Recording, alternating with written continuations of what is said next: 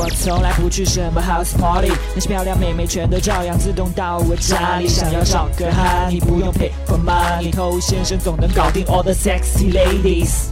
嗨，各位好，我是偷先生。关于去搭讪应该怎么说，应该怎么做，怎么样的心态，在我们之前的节目呢，实际上都已经讲过了。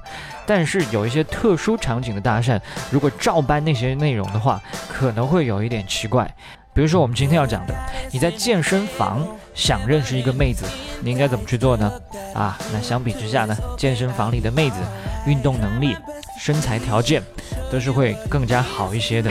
那你当然应该勇敢的去认识。但如果你照搬我们之前说在街上跟妹子搭讪的那一套来，看到一个漂亮妹子，然后立刻三秒钟之内一个箭步冲上前去，跟妹子说：“我刚才在做深蹲的时候，看到你走进健身房，觉得你很有眼缘，于是我鼓足勇气上来认识一下你。我的同伴还在那边等着我继续撸铁，不然我先加你一个微信吧。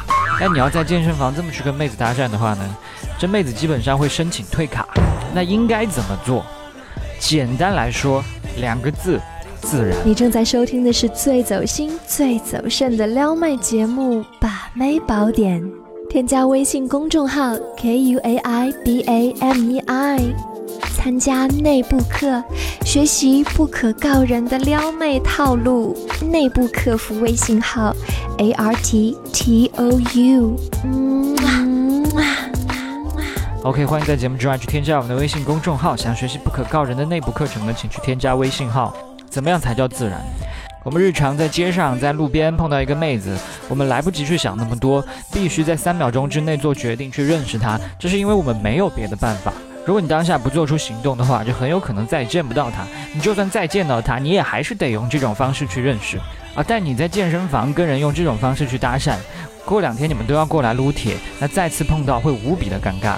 所以不要让目的性显得那么的明显。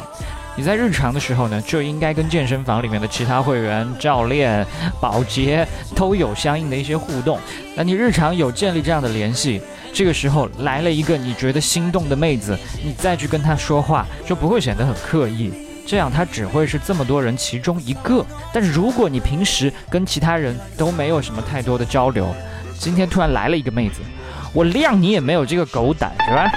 就算你有这个狗胆，你在这个地方从来不跟人交流，结果今天一反常态，竟然还要撩妹，这个操作你绝对不可能完成的很自然。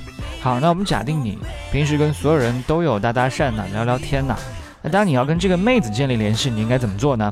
我们开场说了，把街头搭讪的那一套拿过来讲肯定是不行的。我的建议是先建立印象，然后再一步一步的循序渐进，这样可能稍微慢一些，但是稳。比如说，第一次见到这个妹子啊，你们什么都没有干，只不过是双眼对视了一下，OK。第二次再见到，哎，你可以对她笑一笑，她有可能也会对你笑，有可能不会，但没关系，重点是让她看到你有对她笑。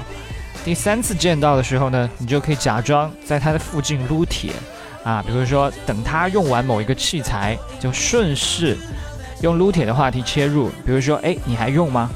那妹子可能说，哎，不用了，OK，那我来，谢谢哦。啊，或者说你练多久了啊？你的背练的挺好的，你是怎么安排的？这些话都是你跟其他人都会说的，所以再正常不过了。那我有一次呢，看到一个妹子在跑步机上跑步，她中途下来喘一口气，那当时我误以为她已经结束了，所以我就上了她刚才用完的跑步机。但事实上那个女孩并没有用完。当我发现她表情有些异样，我就跟她说：“哎，抱歉，我以为你已经用完了。”那妹子她也很大方的跟你说：“没关系。”那就从这么一件小事切入，反而还聊起来了。所以你可以举一反三，假装跟妹子正好同时要用到一个器械，故意来制造这种交集，自然而然不就说上话了吗？这个就跟在超市里两个人假装拿同样一个东西是一样的道理。那你慢慢的就可以越来越熟，聊得越来越多。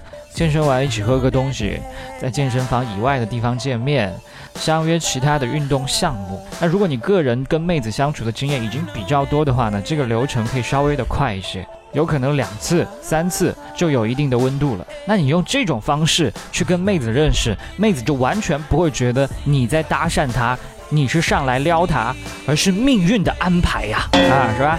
好，你都会了嘛？现在就差办卡了。好，我是偷先生，今天就跟你聊这么多，我们下回见。